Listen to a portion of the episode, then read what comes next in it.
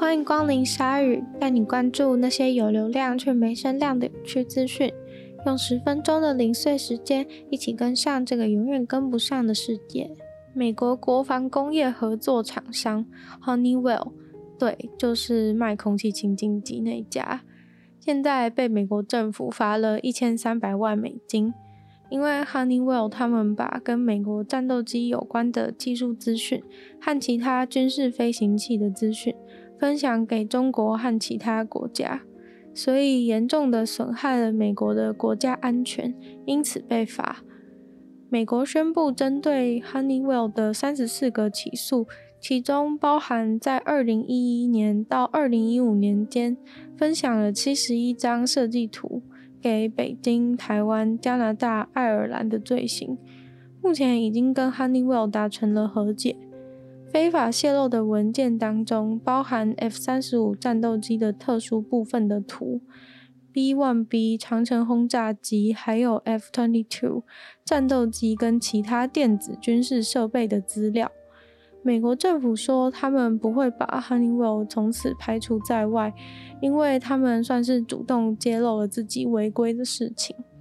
Honeywell 说，他们是不小心在一般的商业会议当中分享了这些资讯，但是没有泄露细节制造或者是工程方面的专业细项。美国政府说，因为 Honeywell 自己举报了自己泄露机密的事情，他们也有进行一些措施，确保不会再发生类似的事情。其中措施包含增强资料出去时候的安全性，还有投资额外的人事监管，跟增进人员的训练。美国政府跟 Honeywell 的事件显示出，政府应该要更注重国防相关资讯的泄露。其实，Honeywell 在二零一九年川普跟中国对峙的时候，曾受到中国的经济制裁。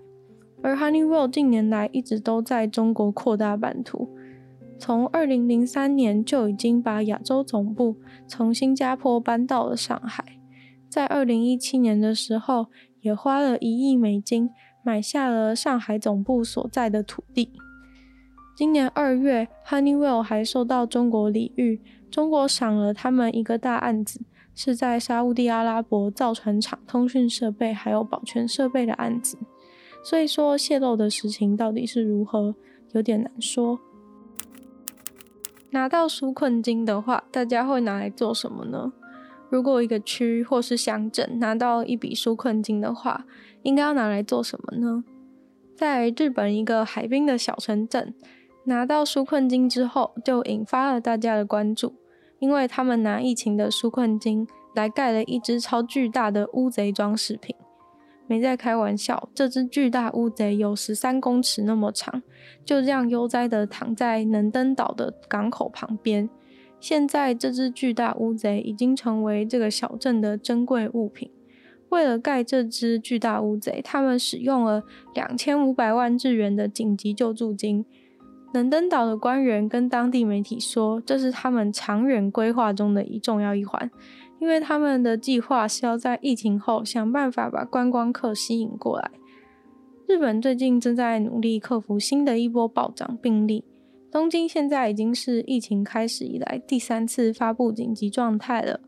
而这个能登岛的渔村位在石川县，日本的中西岸，其实没有什么确诊病例。但是却因为疫情的关系，没有观光的收入。能登岛在中央分配的资金中获得了八亿日元。中央政府的用意是希望他们拿来紧急支援崩溃的经济状态。当地人对于他们把钱拿来盖巨大乌贼的看法是：虽然也许疫情结束后这只乌贼会有用，但是应该拿来花在更紧急的事情上面吧，像是医护人员或是长照中心之类的。但是该小镇的发言人跟富士新闻说，那个巨大乌贼之后一定会成为一个重大的观光景点，因为这只巨大乌贼并不是无来由的，是因为能登岛这边最有名的就是这个飞行乌贼。不过我是看不出来他们有做这个巨大乌贼在飞的样子，大家可以在 YouTube 的缩图上面 看看。一位澳洲男子 Chris 今年三十二岁。他在二零一五年的时候，在澳洲南部被一只大白鲨攻击，当时他在医院昏迷了十天，差点丧命。而如今，他终于获得了留下了一颗牙齿的权利。这颗鲨鱼的牙齿，在他被攻击的时候，正好镶嵌在他的冲浪板里面。但是，澳洲的法律禁止人们持有保育类动物的身体部分。然而，现在政府已经给了他这个特例，让他可以把那颗鲨鱼的牙齿留下来，当做这次意外的纪念品。事件中的这只大白鲨，它的身长有五点五公尺那么大。当时，Chris 正在冲浪，冲到一半被鲨鱼从后方袭击。根据他的形容，鲨鱼咬着他玩了一下子，最后不小心把这位男子的一条腿给扯下来了。他被鲨鱼咬之后，马上被两个朋友带回岸上送到医院。他的心脏在医院时已经停止，后来不断 CPR 才恢复生命迹象。后来当警察去找他的冲浪板的时候，警察就发现他的冲浪板上面卡了一颗鲨鱼的牙齿。根据法律，警察就把牙齿上缴了。然后自从那天，Chris 就再也不能看到鲨鱼的牙齿。因为如果持有鲨鱼牙齿的话，就要被罚十万美金，或是关进监牢两年，是很重的法则。Chris 一直去请教相关单位，说能不能把鲨鱼的牙齿拿回来。但是直到一位当地的政治人物听了他发生的事件以后，才帮助他把鲨鱼牙齿给夺回来。这位男子觉得四个颗牙齿卡在他的冲浪板里面。绝对不是他为了一颗牙齿会去杀掉一只鲨鱼，但是鲨鱼夺走了他的一条腿，所以他觉得没有理由他不能拿鲨鱼一颗牙齿吧。他这个案件大概是史上第一个这条法律开出的例外。他在意外中损失一条腿，其实算是非常大的损失。有关单位后来也坦承，其实把这颗牙齿还给他，大概也是他们仅剩唯一能为他做的事情，因为他的腿也回不来了。Chris 现在已经装上了一只，而且还能够用一只冲浪，真的非常厉害。Chris 表示，他之所以那么想要那个鲨鱼的牙齿，另外一个原因也是想要放在家里当纪念，未来还可以跟自己的孙子说说这个不寻常的经历。不过这边想要跟大家补充的是，虽然新闻媒体或是影视作品都很喜欢放大鲨鱼攻击人的事件，但是其实鲨鱼攻击的事件并没有那么多。鲨鱼也并不喜欢吃人，也不是故意想攻击人类的。他们只是受到惊讶，或是不知道那是什么，才会在防御的状况下伤害了人类。希望大家不要就此讨厌鲨鱼，或是反过来伤害鲨鱼。一位四十七岁的女子在犹他州失踪了好几个月，现在终于被找到了。她非常的虚弱，而且体重过轻。在去年十二月的时候，救难团队只发现了她遗弃的车子，还有一些露营用品。